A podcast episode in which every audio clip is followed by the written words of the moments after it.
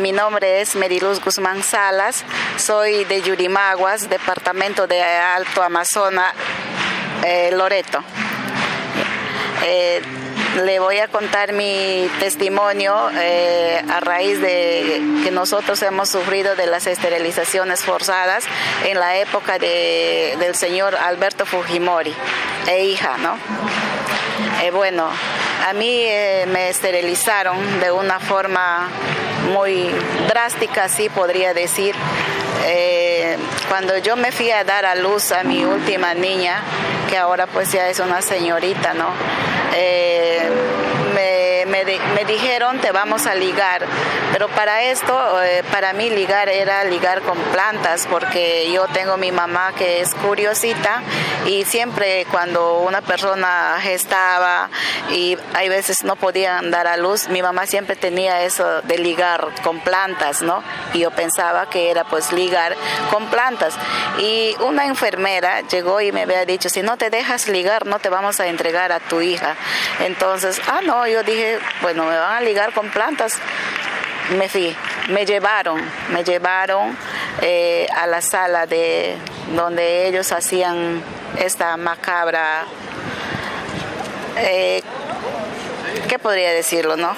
Eh, todavía a nosotros nos duele mucho recordar estos momentos tan difíciles que nos han hecho vivir. me fui, me sacaron la ropa, me pusieron la bata y me hicieron acostarme.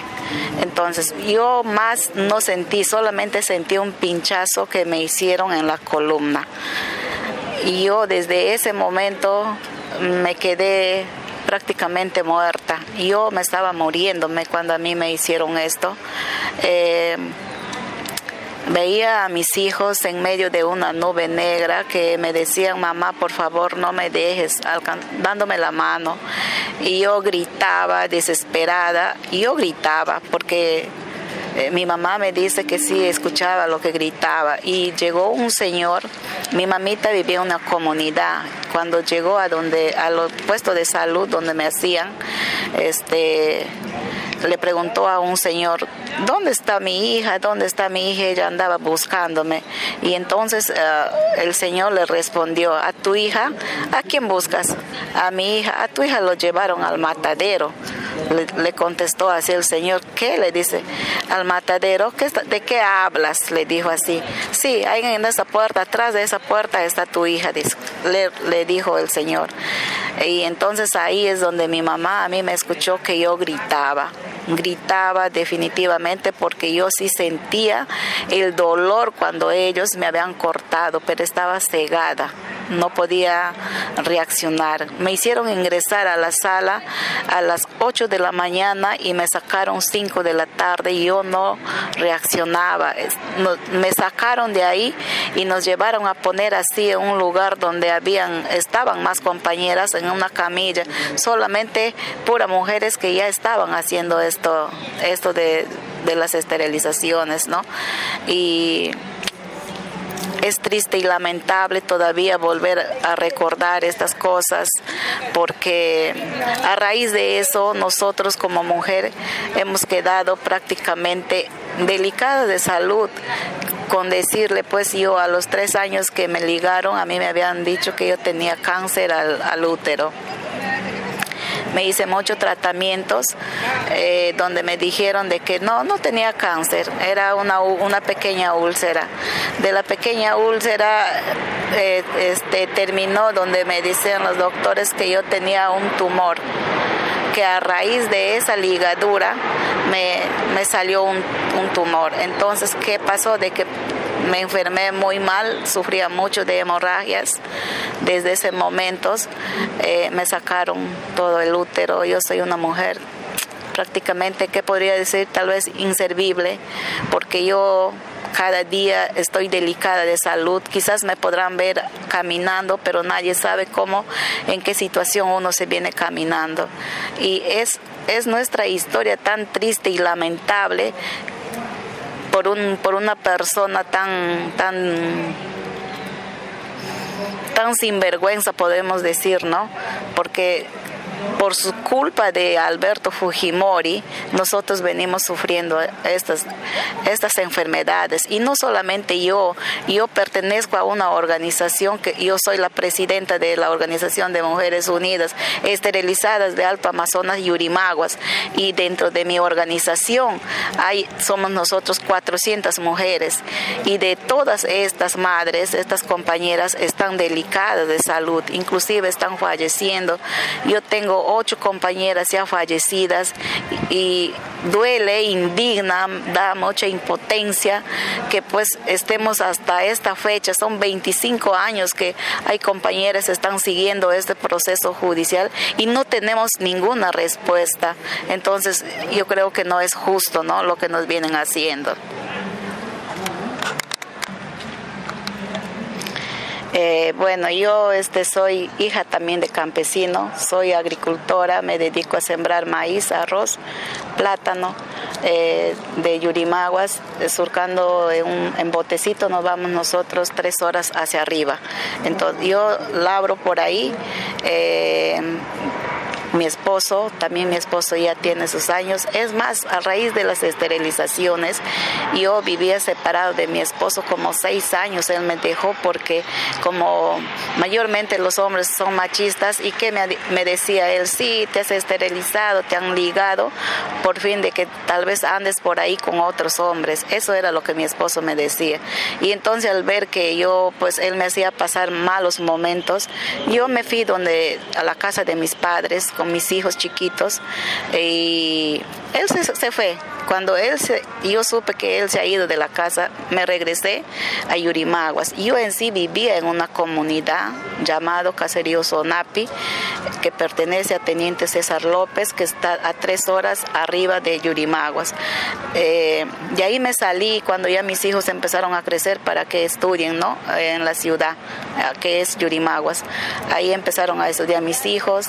A raíz de la separación con mi esposo, yo me dediqué a trabajar duro, pero así con muchos malestares y sacar adelante a mis hijos, ¿no? Pero a veces uno solo no se puede. Mi esposo regresó a los seis años. Bueno, yo dije, bueno, ese es el papá de mis hijos. Le tuve que recibir.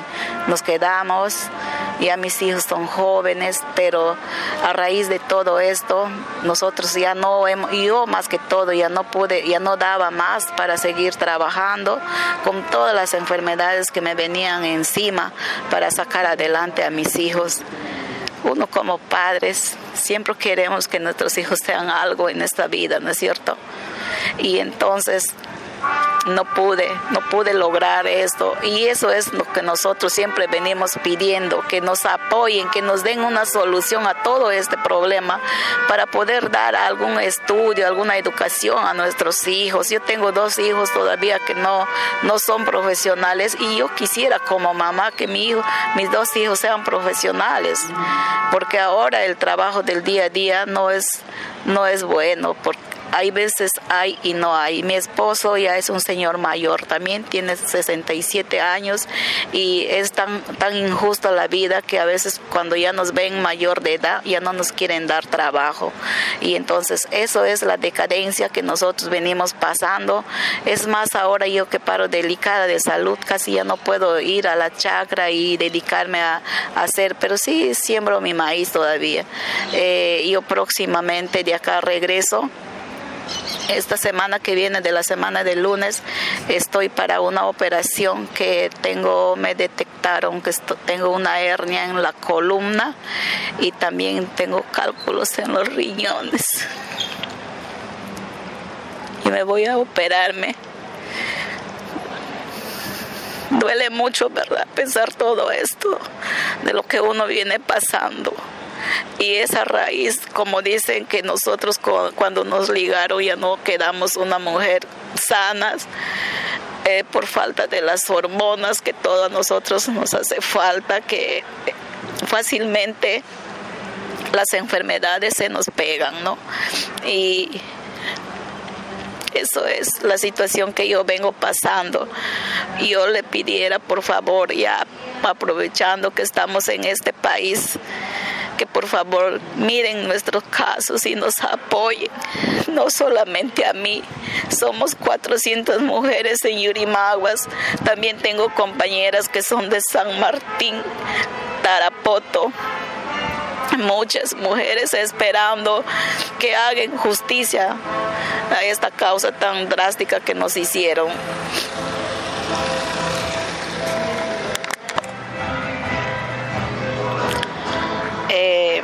Me, yo tengo mi hija que vive en Lima, gracias a Dios, y ellos son este que me dijeron, mamá, tienes que sacar tu referencia de ahí, del de Yurimaguas, para yo venirme a Lima y hacerme ver en qué condiciones estaba mi enfermedad.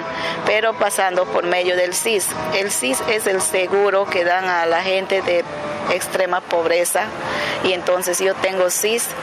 Eh, estaba empezándome a chequearme en el hospital Loaiza y tú sabes, el CIS es algo de que ven hoy día, de acá voy hoy día, a, los 15 días recién me vuelven a volver a citarme y entonces eso es un tiempo muy largo para mi salud porque yo cada día me siento muy mal. Eh, no veo que, es justo.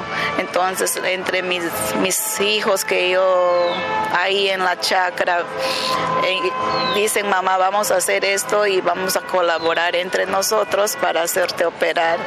Y lo que me falta todavía es completar porque estoy contando ahorita con 6 mil soles. A mí me están cobrando 10 mil 600 soles en forma particular para hacerme operar de los riñones porque yo tengo un cálculo de dos centímetros y medio y que a mí me afecta mucho. Doy gracias a Dios que siquiera al menos no estoy tendida en cama porque puedo todavía caminar, hacer algunas cosas, ¿no? Inclusive estaba conversando con la señora que es nuestra asesora de nuestra organización, viéndole si podían apoyarme en algo y no hay porque también ellos no, no cuentan con recursos. Nosotros llegamos a este país gracias al apoyo que nos dieron también los, hermanos peruanos que están acá en este país con recursos de ellos es que nosotros llegamos a este destino y bueno, a seguir adelante, eso es lo que siempre digo, a veces no, mis hijos me llaman, mamita, ¿cómo, cómo estás? ¿Cómo te va? Ahí estoy bien y bueno, ahí estamos. Lo que pasó en nuestro, cuerpo, de, nosotros como mujer, lo que nos hicieron, somos muchas mujeres. Solamente eh, contamos a los que están este, registradas, pues, ¿no? Eh, como podemos decir, algo de ocho ocho mil y tantas mujeres a través de tanto, tantas regiones que pertenecemos a Perú. Eh, y eso sin contar algunas mujeres todavía que no están registradas ni en el registro ni este están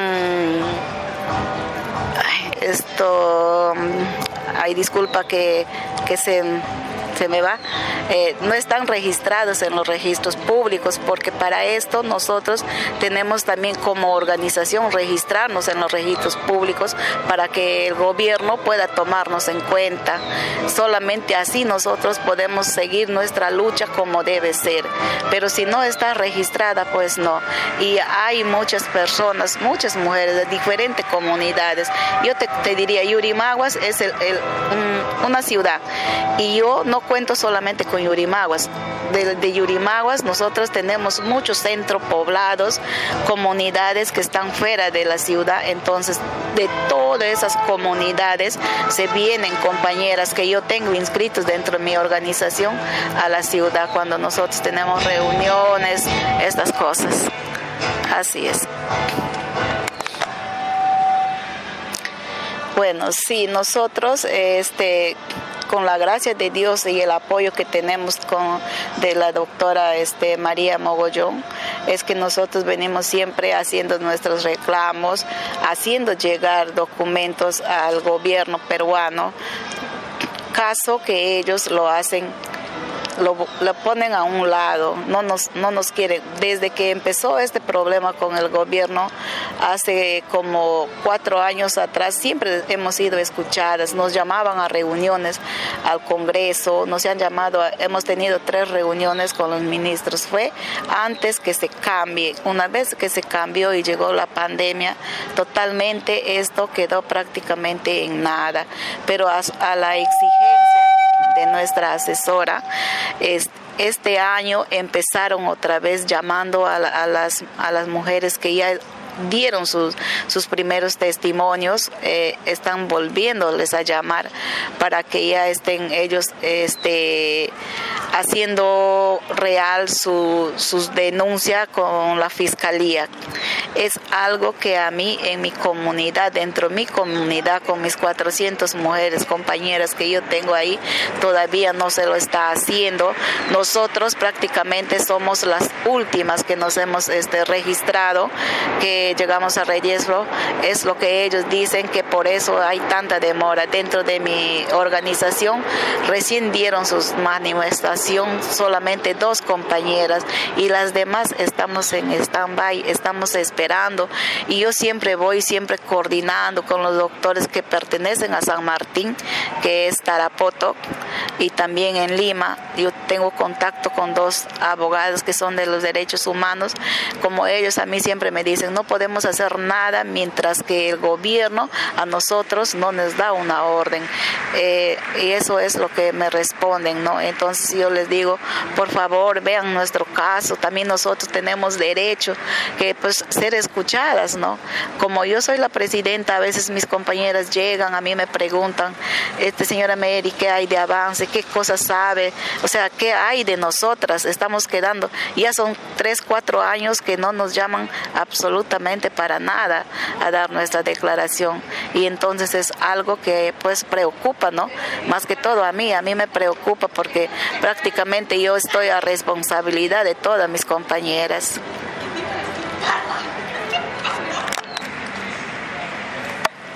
Bueno, este, lo, ¿quiénes lideran? Bueno, yo más que todo podría decir, quién lidera, nos lidera a nosotros es la, la doctora María Esther Mogollón.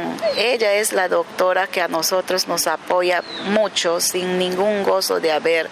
Damos gracias a Dios haberle puesto en nuestro camino para que ella siempre esté ahí con nosotras, informándonos, haciendo llegar oficios al, al gobierno, pidiendo que por favor nos atiendan, nos den un espacio para poder nosotros coordinar con ellos, ¿no? Es algo que durante estos últimos años que no se no puede hacer lo posible, pero bueno, esperemos pues que se arregle esta situación que estamos viviendo en Perú con todo este de los huaicos que, que pasó, es, son casos lamentables.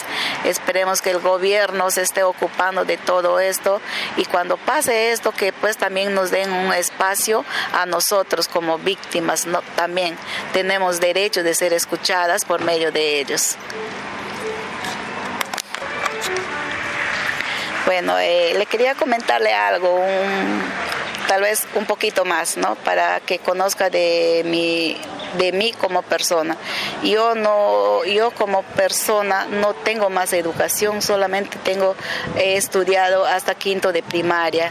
Yo cuando entré a mi organización pues no sabía eh, tal vez expresarme con las personas, con mis compañeras, pero ellas siempre estaban ahí dándome fuerza y diciéndome hay que seguir adelante, nosotros sabemos que usted puede. Entonces yo este, no podía, pero bueno, me quedé y gracias a Dios en esta en dos reuniones que nosotros tuvimos conocí a la señora María Elena que es también presidenta de Lima Callao. Gracias a su apoyo de ella es que yo llegué a estar ahora donde estoy.